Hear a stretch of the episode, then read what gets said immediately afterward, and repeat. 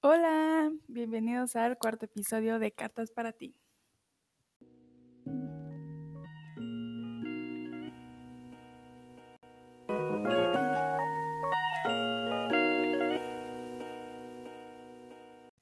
Yo soy Jimena Morales, ¿cómo estás? Espero que estés muy bien, que hayas empezado el año de la mejor manera y que en general este año sea muy bueno para ti, para tu familia y para todos tus seres queridos. En el episodio de hoy te voy a hablar sobre un tema que creo que es importante para todos y todas y que en lo personal a mí me gusta mucho. Cómo las redes sociales afectan nuestra imagen corporal. Bueno, pues para empezar creo que es importante mencionar qué es la imagen corporal. La imagen corporal es la forma en que cada persona ve su propio cuerpo, cómo se siente con ese cuerpo y qué tan satisfechos o cómodos están con él. Por otro lado, la insatisfacción corporal juega un papel clave en el desarrollo de trastornos mentales y físicos negativos, baja autoestima, una mayor depresión, suicidio, etc. Esta insatisfacción corporal se suele establecer antes de los 14 años, normalmente entre los 7 y los 11 años. Y una vez que se establece en la adolescencia, esta insatisfacción corporal no desaparece así nada más con el paso de los años, sino que probablemente continúa hasta la etapa adulta. La realidad es que la sociedad desde siempre ha tenido un estereotipo del cuerpo entre paréntesis ideal o perfecto, que tal vez haya cambiado un poco o mucho a lo largo de los años, pero siempre ha estado ahí. Te voy a dar algunos ejemplos. En las mujeres, en 1910, ese cuerpo perfecto era una silueta en forma de reloj. Se usaban corsets muy apretados para lograr una cintura pequeña pero si la mujer tenía hombros caídos y cuello largo, ese era como un plus. En 1920 fue un adiós al escote y las curvas enormes. El ser hermosa se caracterizaba por tener un busto pequeño y caderas casi inexistentes. En los años 50 era un pecho grande, hombros estrechos, piernas gruesas, caderas abundantes, una cintura pequeña, similar a una muñeca, con piel de porcelana, un lunar dibujado y labios brillantes. En los años 60, en esta época empezó la afición por adelgazar y hacer dietas. El cuerpo tenía que ser delgado, sin curvas, petit. La ropa no acentuaba la cadera. Y en los hombres, al final de 1800, la obesidad representaba riqueza y un estatus social alto, porque pues, el acceso a los alimentos no era tan sencillo.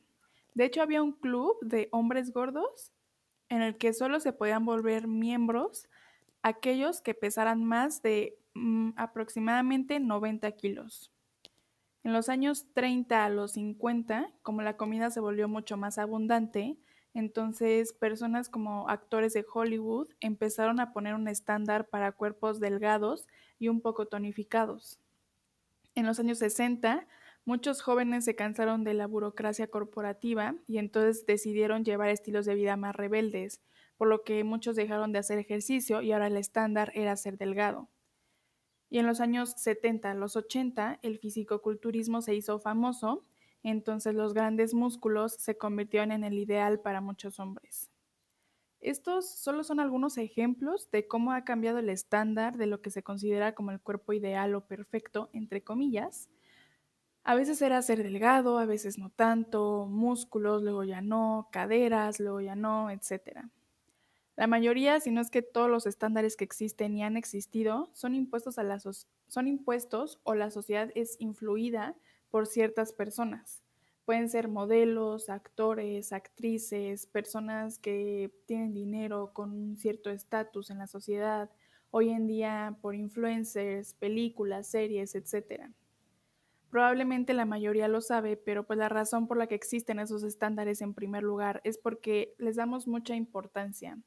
Creemos que tenemos que tener el cuerpo que tienen los famosos o vestirnos como ellos se visten, todo con el fin de encajar en la sociedad.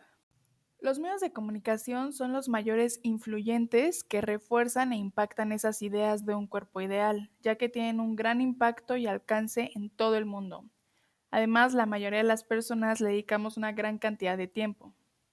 Es común que los medios de comunicación como las revistas, la televisión y obviamente hoy en día las redes sociales tengan un efecto negativo en la imagen corporal de los adolescentes. Todas las personas de todas las edades pueden tener insatisfacción corporal, eso es un hecho. Pero en la adolescencia hay un mayor riesgo porque es una etapa llena de muchos cambios en diversos aspectos.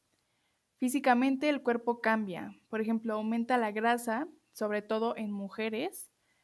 Puede ser confuso y en ocasiones puede que ellas mismas ni siquiera sepan que ese aumento de peso es normal.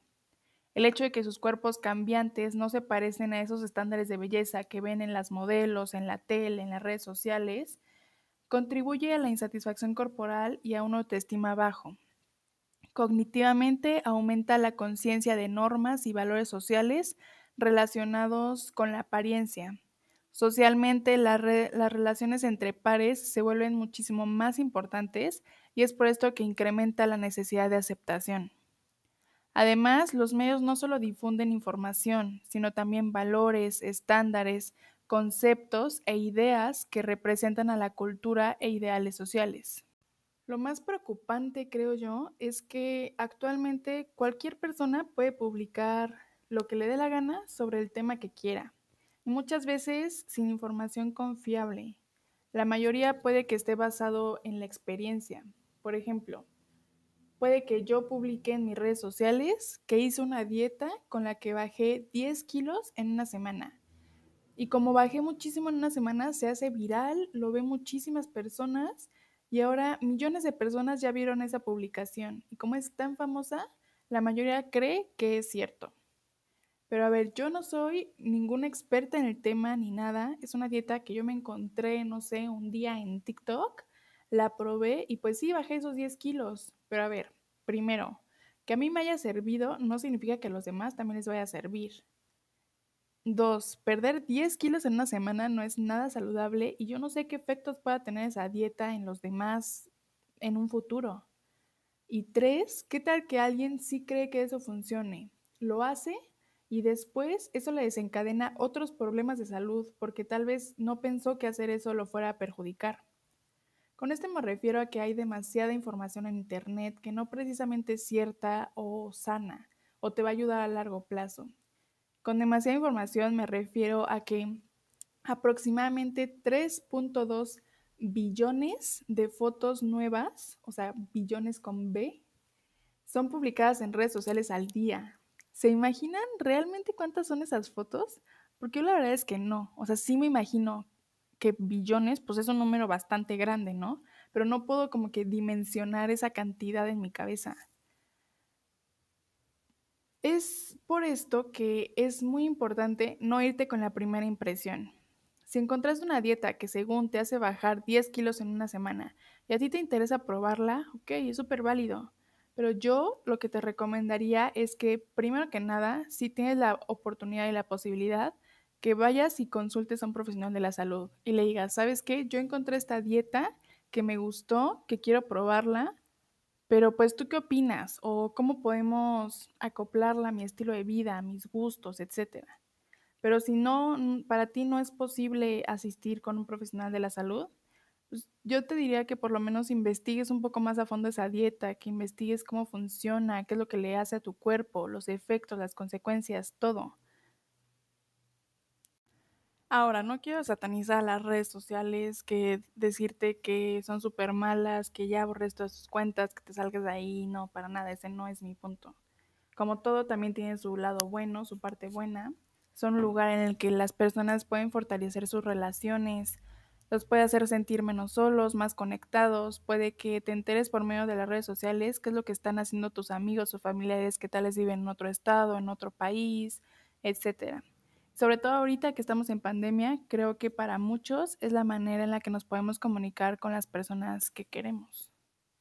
Yo creo que las redes sociales pueden provocarte una imagen corporal negativa o positiva, dependiendo del tipo de contenido que sigas y veas.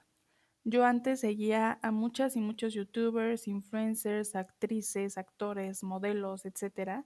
Era típico que veía una serie o una película, la terminaba de ver y buscaba en Google el reparto, ¿no? Y ya después que sabía sus nombres, iba y lo seguía en Instagram. Y cuando lo seguía es cuando me sentía peor con mi cuerpo. En el momento pues yo no lo sabía o tal vez más bien no me había dado cuenta de cuál era la causa, qué era eso que me hacía sentir mal conmigo misma. Y creo que es entendible, como ya lo he mencionado antes, después de vivir de cierta manera o tener ciertos pensamientos durante mucho tiempo, es común que normalicemos eso, que digamos, ok, pues es normal que me sienta así con mi cuerpo porque pues no, te, no soy súper flaca, ¿no? Pero que los hayamos normalizado no significa que esté bien, al contrario. Cuando yo me di cuenta de esto, de qué era lo que me hacía sentir así, dejé de seguir a todas esas personas que me hacían sentir mal con mi cuerpo y empecé a seguir cuentas en donde apoyaran y normalizaran los diferentes tipos de cuerpos y que empoderaran a los demás. Ahora que sigo y veo otro tipo de contenido, la verdad es que las redes sociales me han ayudado de cierta manera porque pues veo los diferentes tipos de cuerpos que existen, veo la realidad. Ya no solamente veo a la modelo súper delgada en bikini, que su trabajo es estar así, ser guapa, ¿no? O tener cierto tipo de cuerpo. Pero también creo que esto depende mucho de cada persona. A mí me ha ayudado esto, pero pues puede que a ti no te ayude tanto el seguir ese tipo de cuentas y también es súper válido. Es importante que sepas que estar delgado o delgada no siempre significa que tengas salud. Muchas veces las personas pueden disfrazar sus trastornos alimenticios con la excusa de que es por salud, como en las dietas restrictivas o en las dietas en las que dejan de comer ciertos alimentos, como los vegetarianos o los veganos. Pueden decir como de, ok, yo no como carne porque no es sano, pero en realidad no es esa la razón por la que no comen carne, sino que no comen carne porque, no sé, vieron en algún lugar que comer carne engorda entonces así pueden como que disfrazar ese problema con la excusa de que, ay, no, es que no, no como tanto para cuidar mi salud o cosas así. Algunas dietas en las que se eliminan los alimentos, como los vegetarianos, los veganos, dietas libres de gluten, se suelen asociar con un mayor riesgo de desórdenes alimenticios. Entonces también debes de tener cuidado en la forma en la que bajas de peso, si, ese es, si es lo que tú quieres. Quiero decirte que dejes de comparar tu cuerpo con el de los demás. Nunca vas a tener ese cuerpo de la famosa, de ese actor, de ese amigo o amiga que tú crees que es perfecto y que te gustaría estar así, porque tú eres tú, tú tienes tu propio cuerpo. Creo que a veces no apreciamos lo mucho que hace nuestro cuerpo por nosotros todos los días, pero de verdad es demasiado. Ponte a pensar y el cuerpo siempre está trabajando. Aunque tú estés dormido, aunque tú no estés haciendo nada, tu cuerpo sigue trabajando. Tus piernas, aunque tal vez estén muy flacas o gordas, te han llevado a diferentes lugares. Tus brazos, flacos o gordos, te permiten abrazar a las personas que quieres. Tu estómago, plano o con lonjitas, protege tus órganos. De verdad, ponte a pensar un día y tu cuerpo hace maravillas. O sea, de verdad que yo creo que es un milagro todo lo que hace nuestro cuerpo. O sea, de verdad hace mil cosas para que tú puedas estar hoy aquí escuchándome. Y creo que hoy también damos por hecho que nuestro cuerpo siempre va a ser así, siempre va a trabajar, siempre nos va a permitir caminar, eh, reír, ver, escuchar, probar cosas, tocar, pero no sabemos. De verdad espero que pues todos podamos seguir viviendo nuestra vida como la hemos estado viviendo hasta ahora, o sea, en que nuestro cuerpo trabaje de la mejor manera posible, pero no sabemos. Creo que también es súper importante agradecer y pues como estar conscientes de todo lo que nuestro cuerpo hace por nosotros, porque es demasiado. Y si una pequeña parte de nuestro cuerpo falla, puede que ya fallen muchísimas otras cosas. Tal vez no es tan grande o tan delgado o tan musculoso como quisieras, pero es tuyo. Es lo único que en realidad es tuyo, 100% tuyo. Es lo que te permite estar aquí hoy en este mundo. Si quieres cambiar algo de tu cuerpo, cámbialo. Pero hazlo por ti, para que tú te sientas bien contigo mismo, para que tú estés feliz y cómoda o cómodo en tu cuerpo. No lo hagas por tu novio, novia, amigo, amiga, familia o por la sociedad en general. Sé que es difícil como pues cambiar ese pensamiento de hacer las cosas por ti, amar tu cuerpo tal y como es. A mí me pasa, me ha pasado y me sigue pasando sé que es algo difícil, pero al final de cuentas, pues como todo, siempre a alguien no le va a parecer algo de ti. Siempre habrá alguien que te critique, que diga que, no sé, estás fea o feo, gorda o gordo, delgado o delgada o lo que sea. Pero de verdad, como ya lo he dicho en otros episodios, lo que importa eres tú y solo tú. O sea, si a ti te hace feliz tu cuerpo tal y como es, pues date, o sea, pues sí, siempre y cuando también cuides tu salud. Porque pues creo que con todo lo que he dicho, tal vez se pueda malinterpretar un poco y que piensen, ok, entonces, pues si estoy muy gorda, pues no, no importa, porque pues hay que ser inclusivos con todos los cuerpos y lo que sea. Y sí, o sea, sí hay que ser inclusivos y sí existen muchísimos diferentes tipos de cuerpos en el mundo, pero también es, es un hecho que tener kilos de más afecta tu salud y te puede llevar a diferentes consecuencias, diferentes enfermedades. Entonces, siempre y cuando tú estés sana o sano, estés dentro de tu peso considerado como normal para ti, está bien, o sea, no, no puedes ser, por ejemplo, talla cero en pantalón si toda tu vida has sido talla, no sé, cinco. Y ese que seas talla 5 no significa que estés gordo. Simplemente, pues tu cuerpo está creado de una diferente manera. No sé, tal vez tienes huesos más anchos, estás más alta, más alto, eh, estás más bajita o lo que sea. Pero siempre, o sea, eso sí quiero que quede muy, muy claro, que no te estoy diciendo que estar gordo está bien, que no pasa nada, que, que estar gordo pues ya no es como que ya no esté sano. No, o sea, más que nada, este episodio es como con el fin de, pues de que todos estemos conscientes de que hay diferentes tipos de cuerpos, que no todos los cuerpos son súper delgados, musculosos, em, cinturita, este, pues sí, no, o sea, no es así.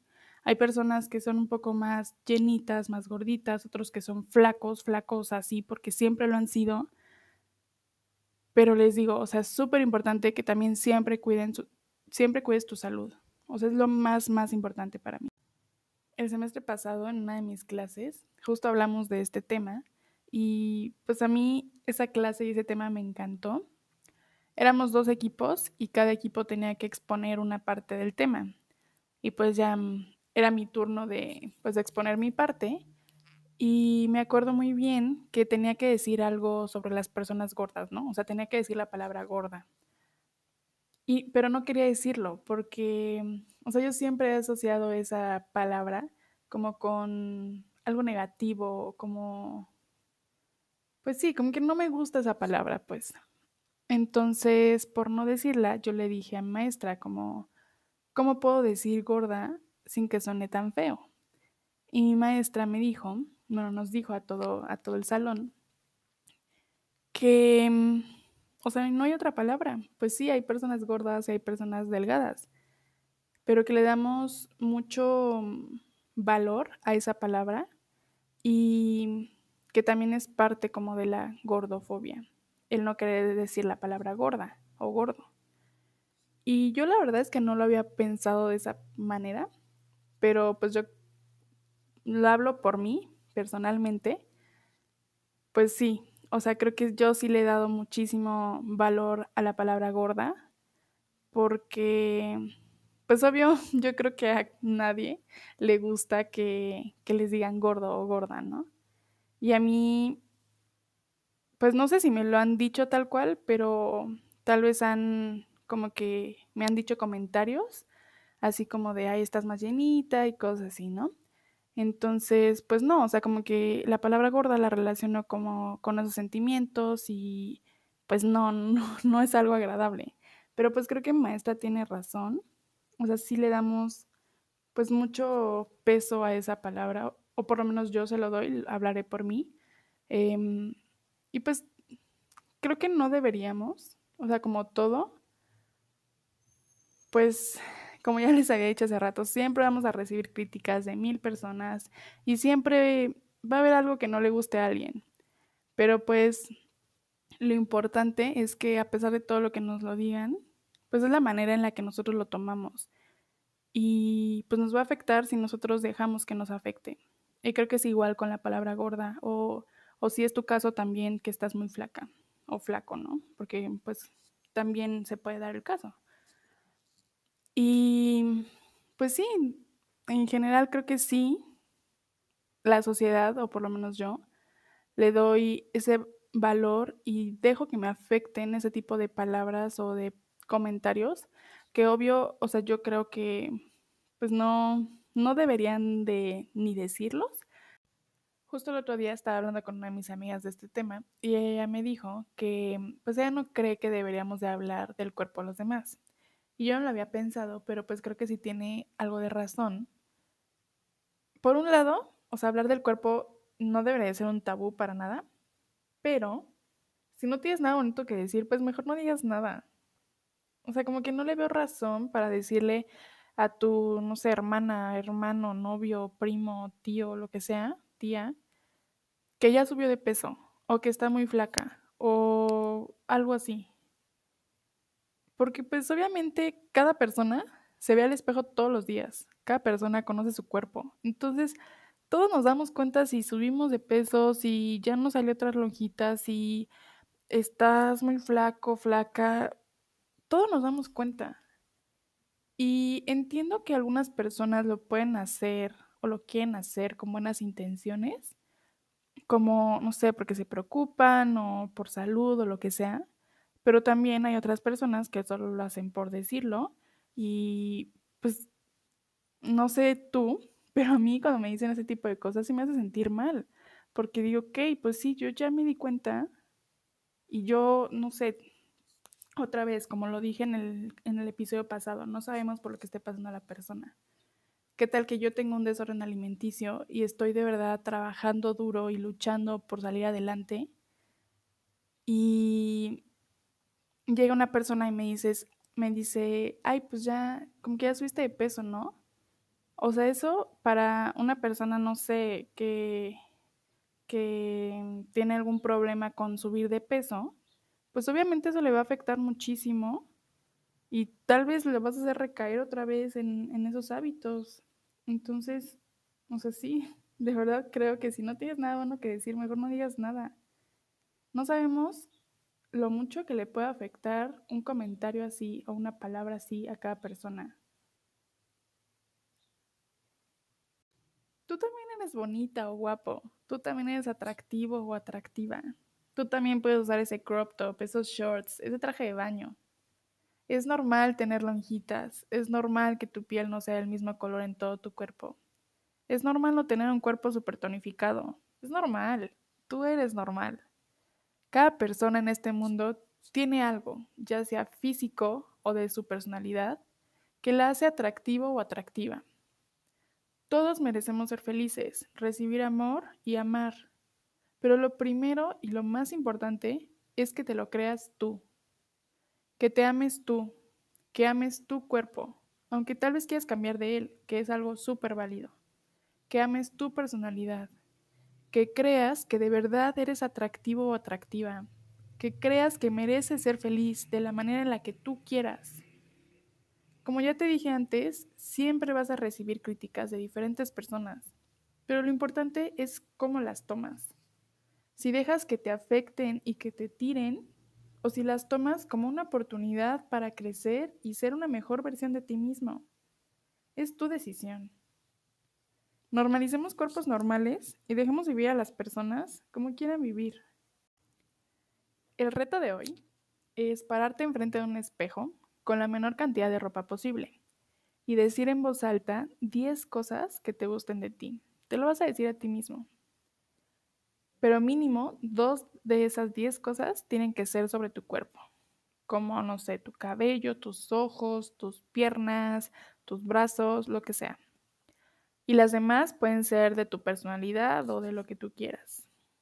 Sé que puede ser difícil para algunas personas, pero mm, por favor esfuérzate por esas dos cosas físicas que te gusten de ti. Estoy segurísima de que son más de dos cosas, pero entiendo que puede ser difícil como rescatarlo. Pero de verdad, esfuérzate. Y si te toma mucho tiempo, no importa. Tal vez no lo puedas hacer en un día y es válido. No lo tienes que hacer todo de una.